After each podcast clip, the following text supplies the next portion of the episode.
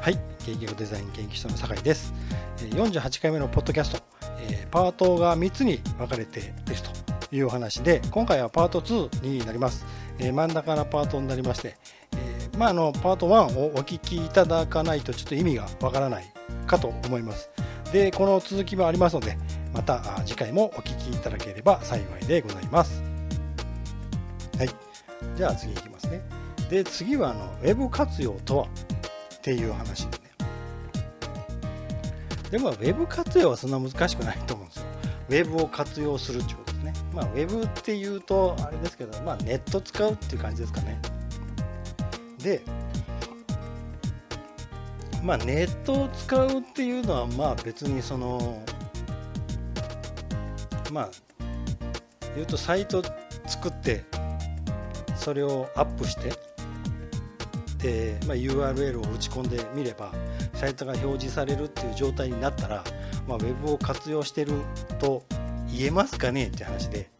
それ活用とは言わないですよね。ホームページを作りましたって話ですよねそれね。例えばまあブログワードプレスとかね。今無料のサービスとかでもいいんですけどね。あのいわゆるこう箱っていうんですか？このきちんとこうブログを更新さえすれば記事を載せてすっとこう、まあ、文章をネットに表示させるようなそのワードプレスは作りましたとかね。無料のブログサービスのアカウントを一応開設しました。でとりあえずデザインとか選んでタイトルとかは決めました。でそれは活用するとは言わんですよねって話でね。でまああの当たり前の話かもしれないですけどウェブを活用するってことは普通ウェブを活用して何にするのかっていう話ですよね。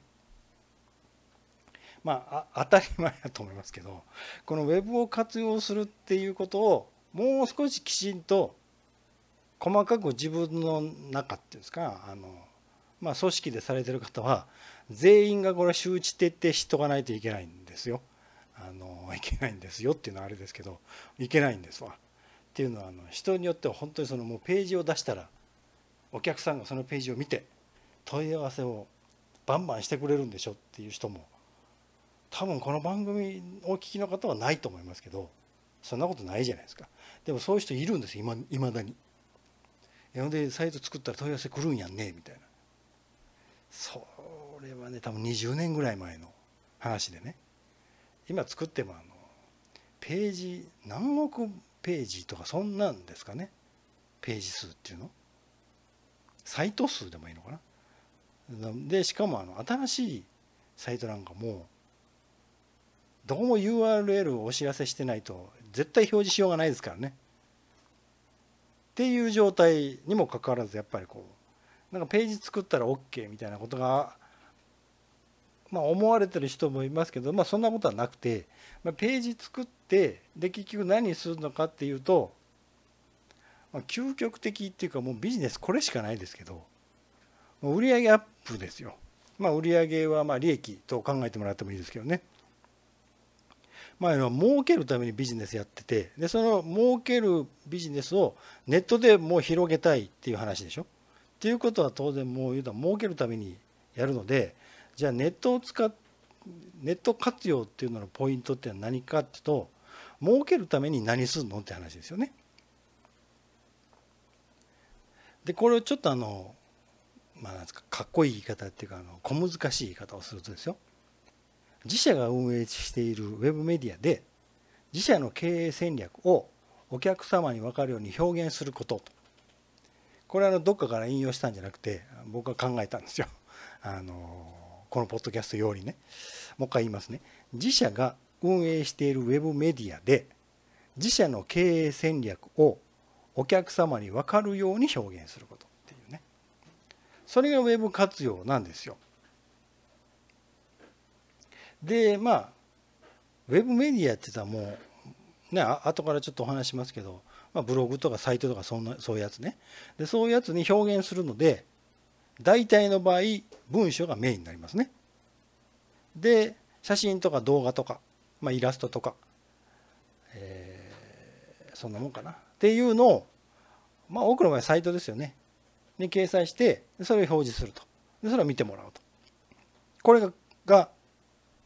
本当のこう具体的なウェブの活用の姿ですよね。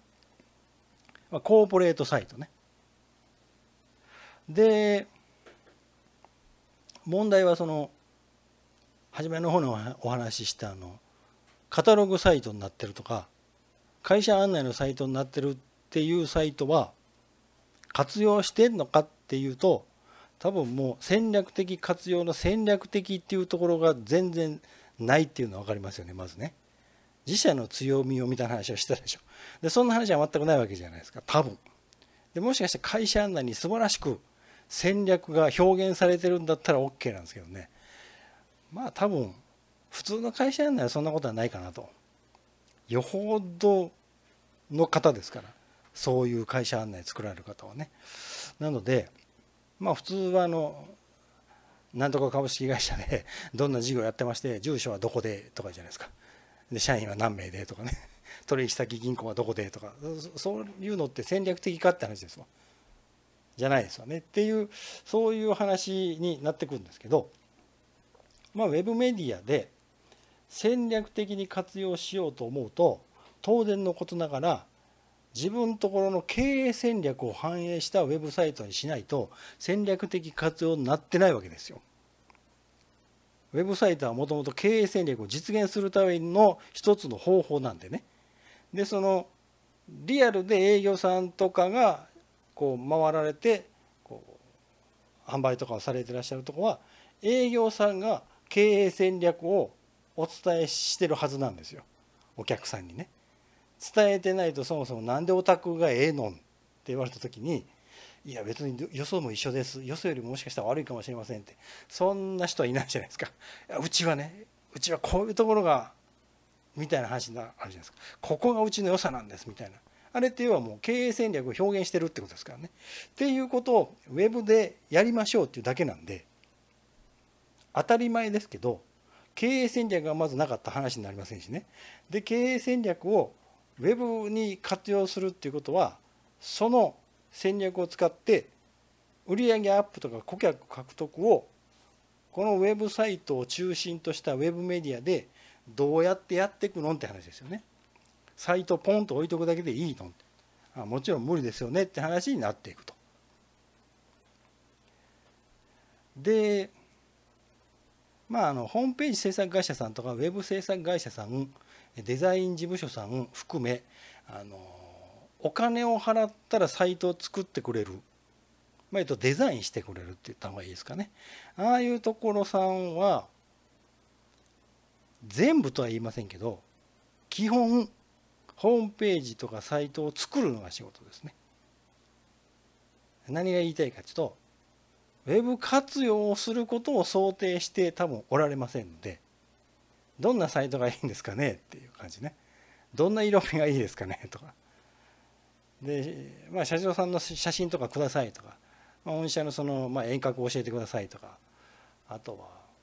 まあ、ちょっと会社の中身の写真撮りましょうかみたいな。そんな感じですよね。普通は多分そうだと思いますよ。で何だったら写真を撮りましょうかじゃないですからね。写真撮った写真送ってくださいですからね。であのどんなこうなんですかね。いわゆるキャッチコピーとか。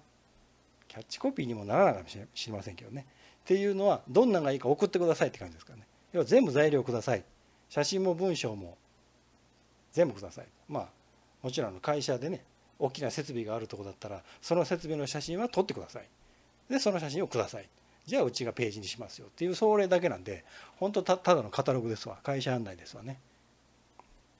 まあまあな金額をしてたりしますけどね。場合によってはね。でまあいいんです。あのちょっと悪口になり気味なのでちょっと自粛はしますけども活用するっていう人たちではありませんからね。活用するのは私たちですからね。事業者ですからね。で逆に言うと活用するために本当にそんなデザインでいいのかとかね。本当にそんなページ構成でいいの。そもそも問い合わせフォームはこんなデザインでいいの。問い合わせのページに行く問い合わせフォームのあるページに行くボタンとかバナーはどこに設置するのっていうのを全部考えてやってくれる人のところデザイン事務所さんはまあまあな金額がすると思います。要はそこがノウハウなんでね。で金額が安いところは大体よそもこんな感じですねって言ってよそと同じパターンでやってきます。で大体多分合ってるんですそれで普通はね。そんなに極端なことはできないんでね。でもそこでちょっと工夫しないとっていうところが戦略的とかと絡んでくるので要はよそと一緒っていうことは戦略がない状態と一緒じゃないですか。強みを生かせてんのってうちの強みから考えて問い合わせのフォームはこんなところに置いとくよりも違うところに置いといた方がいいんじゃないのっていうのがあるはずなんですよ。とかねっていう話になってきますからでまあちょっとあの余談なんですけどねちょっとホームページを特にリニューアルされる場合が問題なんですよ。あのリニューアルされる場合も集客サイトとして使いたいのなら確実にあの戦略的なウェブ活用っていう視点がいるので本当にそれでいいのっていうね。制作会社さんでじゃあ作ってくださいリニューアルですって言うとすごい綺麗なのが来ると思いますよ。今風のデザインでね。でも中身一緒とかね。文章は全く変わってなくてデザインが変わってるだけとかね。どうかなっていうのがまあ私の個人的な意見ですっていう話でした。で、まあ、メディアにちょっとお話しておきましょうか、まあ、メディアはあの、まあ、別にもう多分ここでこうお話をす取り上げるほどのもんではないかなと思うんですけどまあまあ一般的にウェブ活用でメディアというとまあホームページね。コーポレートサイトいわゆるメインサイトっていうんですかねとそこに併設するか別に SEO 用のサイトを作られる場合がありますかね、まあ、ブログとかね。で、まあ、ネットに出すっていうのとは違いますけどメルマガとかね。これもウェブメディアですからね。であと、まあ、Facebook とか Twitter をね。店舗さんだったらやっぱり Twitter とかが馴染みやすい Facebook とかね。であと、まあ、動画でマーケティングできる方とかやりたい方は YouTube を使うかあとはやっぱインスタグラムですかね。最近あの、まあ、飲食店特にあの若いこう女性の方を中心にこうお客さんとして考えているのは、まあ、いわゆるこうスイーツ店とかね。ああいうこうまあ言うとこう繁繁華街っていうかね繁華街っていう言い方が古いんですかね。あの東京で言ったらあの渋谷とか原宿とか。でまあ大阪で言ったらそのま南とかね。ああいうところのあの飲食店さんはやっぱりこうインスタ映えね。あれをするっていうといわゆるあのこう広告とは違うこう新しいこう販路拡大ですからね。あれはものすごくいいなと思います。ただあのまあインスタ映えはもう競争がすごいじゃないですか。もうテレビとか見てても毎日のように新しくこうインスタ映えするメニューがありますっていうお店をやっててもうどこのお店がどんなメニューやってるかも多分混乱して区別つかないんじゃないですかねっていうぐらいね。いろいろあってでしかもあれって多分あの開発をするのにあのフードコーディネーターさんとかデザイナーさんみたいななんかあのスイーツのデザインだけをするデザイナーさんがなんかおられるとか聞いたりとかしてるのでまあまあコストかかるはずなんですよ。そんなにこうしかも毎日毎日開発するっていうのも現実的でもないしね。とか言って多分飽きられるんで数ヶ月に1回ぐらいは新メニュー開発とかを延々やり続けていくのでまああれはあれで大変かなと。広告とは違うコストがかかるんでね。やっぱりそう簡単にあの集計ができないなといつも思いながら見てるんですけどね。でまあちょっとあのポイントになってくるのはやっぱりその集計した後の話にも絡んでくるんですあのまあ店舗で行くとまあ店舗じゃなくてもそうなんですけどまあ、リピート客さんをいかにこう獲得するかが、まあ、ビジネスが安定するもう基本ですともう商売はあのいわゆる顧客名簿を持ってたら大大丈夫という言い方おかしいですけどまずあの商売はできるという話ですね。要はあの連絡できる人新しい商品とかサービスができましたよっていう連絡できる名簿を持ってる人はめちゃくちゃ強いじゃないですか。要は DM 送ってもいいしね電話させてもらってもいいし、まあ、今だったらメールとか LINE とか、まあ、あの Facebook とか Twitter とかもそれに準じてますけどねっていうぐらいの要はリピートしてくれる方を獲得していかないとまずいのでまあその辺は戦略的なウェブ活用にどうしても絡んでくるかなと。一回来てもらって終わりだと多分ビジネスにならない下手をするとあの一回サイトに来てもらうコストがかなり高くなる可能性が出てきているのであの扱われている業種とかによってはねなのでそこも考えておかないといけないという話が出てきます。ウェブ活用する時に必ず考えておくことということですね。まあ、先ほどからもお話したように戦略的にウェブ活用を行いますので、まあ、もちろんあの自社の戦略を踏まえた上でウェブ活用をする目的で先ほどちょっとメディアをザーッと挙げましたけどじゃあインスタが流行ってるからインスタをでこれがまずいわけです。インスタが流行ってるからインスタをっていうね。流行ってるからやるのかっていう。大丈夫ですか？それっていう感じですね。要はあの方法論が自社に合ってるかどうかって流行ってるか流行ってないかで判断すべきもんじゃないですよね。っていうね。これはあの本質的なとこなんで。で大体のなんとか集客法にあの心を奪われて目を奪われる方はそのフェイスブックで集客できるって、まあ、あの宣伝とかその広告とかはこうまあまあ言い方はちょっとトゲがありますけど良さそうに書きますやん。当たり前ですけど。こんな役にも立ちませんけどこのフェイスブックの集客法とは言わないじゃないですか。すごく成果が上がったっていうこう褒めてもらってますよいっぱいみたいなそうやって書いてあるわけじゃないですか。だから自分でもできそうな気しますけどほんまにできるかどうかはまた別の話なんでね。例えば全世界の人が成功しても自分だけは成功しない可能性もありますからね。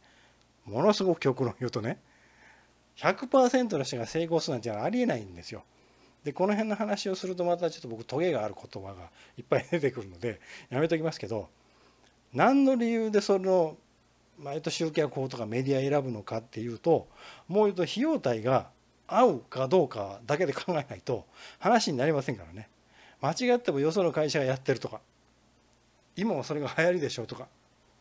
なんかネットで最近それがいいって書いてますとかそんなこう他人の情報で自分とこの会社の経営方針を変えるような、まあ、経営方針までいかないとしてもねその集客のこうメディアとかを変えたり増やしたりするようなちょっとそういう愚かなことはまずいかなと。多分これを聞いてる方は大丈夫なんですよ。聞いてない方が危ないんですよ。で聞いてない方知ってるでしょ。教えといてほしいんですよ。一応聞ちょっと聞いたらどうっていうね。まあいいですわ。でウェブ活用の成果はまあ言うと大体問い合わせ資料請求見積もり依頼あとはメルマガ登録ぐらいですかね。でそれを通して売上とか顧客の獲得を目指していくわけですが、まあ、あの EC ショップさんの場合はねもう言うとやってるサイトがいわゆるこう販売なので行く方も分かってるわけですよ。もう買いに行きますからね。だからまあまあ逆にそこが熾烈なんですけどね。いや来てもらわないと買えないけども来てもらうのがやっぱり楽天とかアマゾンとかがあるようで売ってるような商品を自分とこのサイトで売るってのはかなり難しいじゃないですか。で結局楽天とかアマゾンに出店するということになっていくんですけど今度は出店している業者同士の戦いになりますからね。でああいうところは大概値段で比べられるじゃないですか。そうするともういかにコストを抑えてっていうのでまあなかなか大変だろうなと思いますが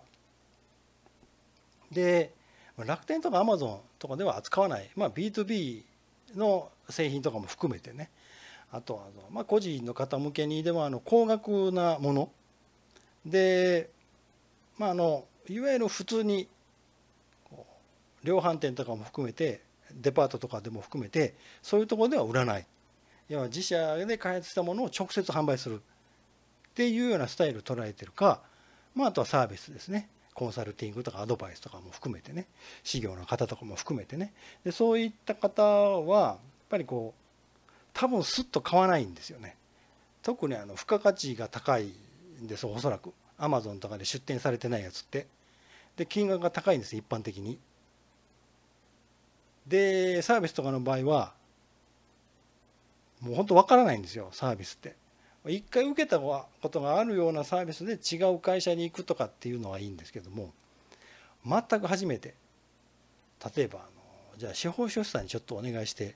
不動産の登記を僕ちょっとあの去る事情があってあの京都でね僕実家なんです。まあ実家の話なんですけどねちょっと実家を売却しようということになりましてでまあ売却する時に僕の名義じゃなかったんで僕の名義にする時に登記しないといけないでしょ。で登記をするのに登記をしてくれる人を探そうと。で不動産屋さんにお願いすると高いんですよ。費用が。なので不動産屋さんに頼まないで僕が自分で見つけようって思って全く知り合いいないわけですよ。当然。あの京都に司法書士さんのね。でこんな感じなんですよ。普通の人って、まあ、全くそのなんか急にその専門家に依頼ししないといけないけど費用もどれぐらいかかるかかん僕調べて分かったんですけどね。費用がどれぐらいかかるかも分からないしそれが妥当かどうかも分からないしそもそもその人にお願いしていいかどうかも分からないしっていう状態なんでなかなか僕もだいぶ調べました。あれ丸1日か2日ぐらいやっぱりあのまあちょこちょこですけどね。トータルで多分34時間ぐらいは多分調べたと思いますけどね。っていうぐらい調べるわけですよ。必ず。っていうようなことを考えるとやっぱりいきなり購入とか申し込みはそれこそあのまあ僕ちょっと今いい例が出てこないんですけど高い商品とかでいうとあの高級毛布団がねもしかしたらちょっとあの騙されてんじゃないのっていうぐらい高い布団があるんですよねあれね。ワンセット100万円とかね。なかなか買わないじゃないですかそういうのって。スッと。ありますよ。はい買いますよっていう人は珍しいと思うんです。よそれよそと違ってどうなのかって必ずやるはずなのでやっぱりだからいきなり購入とかは難しいのでじゃあ資料請求とか、まあ、もしくはもう体験。うちはちゃんとあの店舗があってそこで体験してもらえますから一回寝心地を調べてみてくださいとかってその高級羽毛布団。ただそんなところはないかな。ちょっと羽毛布団は例があるかもしれないですけどね。っていうようなことをやったりとかまああのもし事業さん関連で言うとまあ、司法書士さんとかの場合だと、まあ、うちはどんなこう内容をいくらでやってますっていうのを、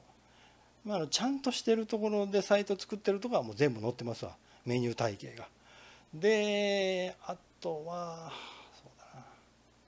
あ、なんか弁護士さんとかねとかでいくとちょっとまあ揉めてますと、まあ、ちょっとお金でちょっと知り合いがお金貸し返してくれません。どうしましょう？みたいなのね。で大体無料相談とかそれ司法書士さんとかもやってるかなあの場合によっては司法書士さんも対応できるんでねあのまあなんかお金を返してくれっていうのに、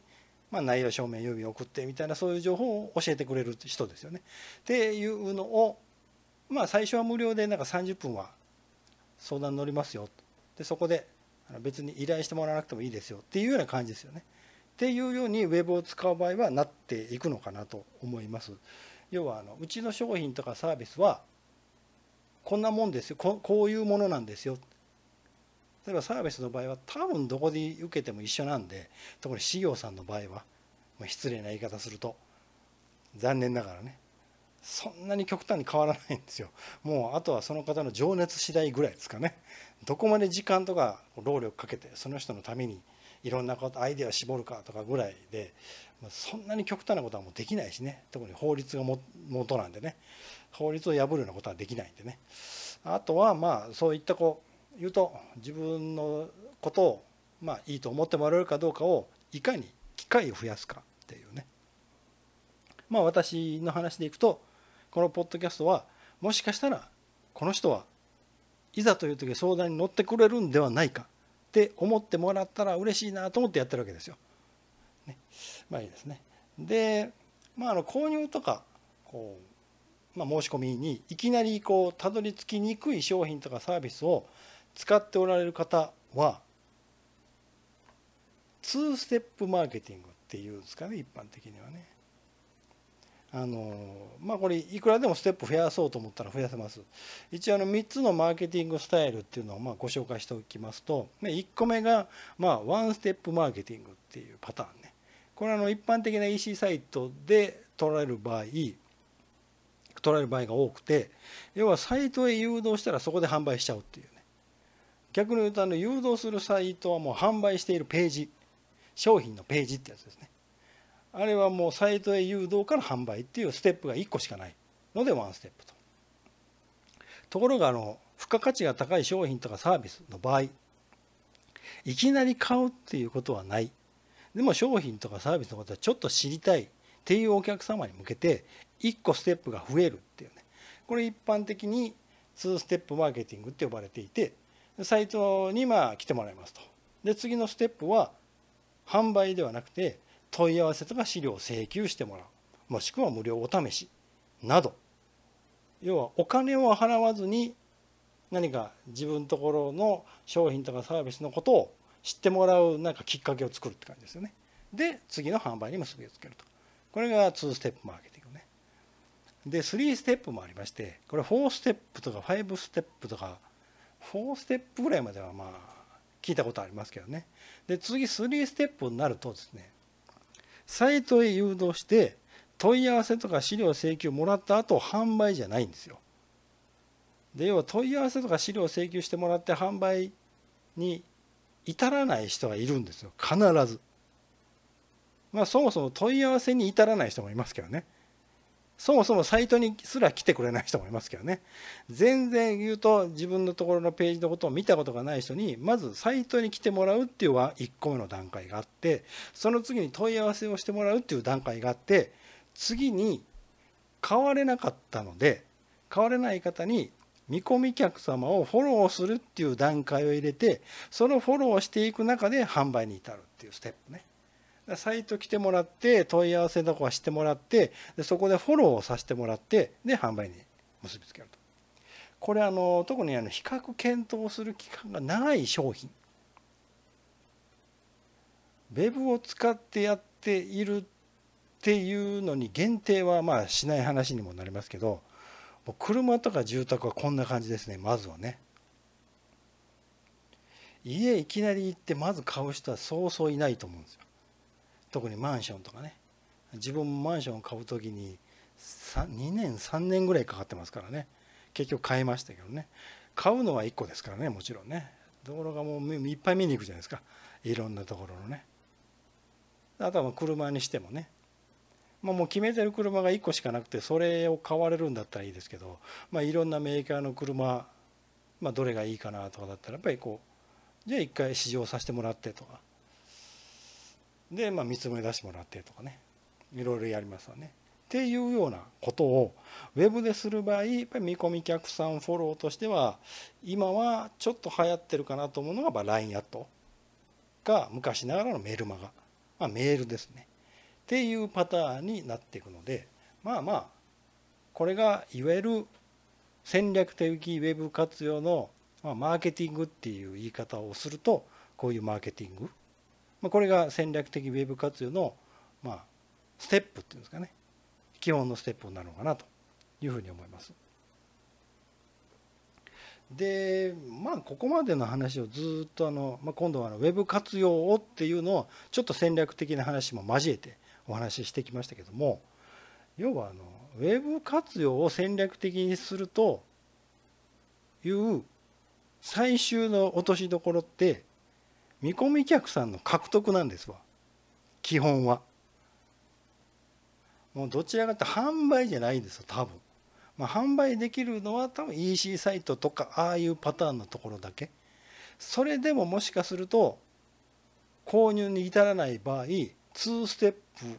2ステップ目を資料請求とかじゃなくて例えばメルマガとか LINE やと登録してくださいっていうのはありかもしれないなっていう感じですよね。あのまあせっかく来てもらったんでねサイトへね。できれば自分とこのサイトにまた来てほしいわけです。で次来てもらう時には買ってもらえる可能性が上がりますから1回目よりね。1回見て購入しないで次来るってことは何かしら興味を持ってもらってるということですからね。そういう意味でまあステップを増やせるんであれば増やしていこう。で何のためにステップを増やすの？そもそもウェブを活用するって究極的には売り上げ上げるためですからで売り上げ上げられるのは唯一お客様を獲得した時です。でお客様を獲得するためには必ず見込み客さんがいりますから。いきなり買ってくれる人が稀にいますけどね。そういう方をいっぱい増えたら嬉しいなと思いますけど普通はそうじゃないと思います。やっぱり資料を請求するか。でもう最近は資料も請求しませんからね。逆に2ステップじゃなくて1ステップぐらいなんですけどね。逆の1ステップマーケティングってあるんですよ。これちょっと考えてるっていうかまあ多分そうなりつつあるかなと思ってて。でこれはまた逆ワンステップマーケティングとかって言ってちょっとまとめようかなと思ってます。あの簡単に言うとあのもうステップ全部1個目で終わらせるって感じですけどね。まあちょっとやめてみようか。なのであのまあ戦略的にウェブを活用するってことは、まあ、2ステップとか3ステップマーケティングを使って見込み客さんを獲得することです。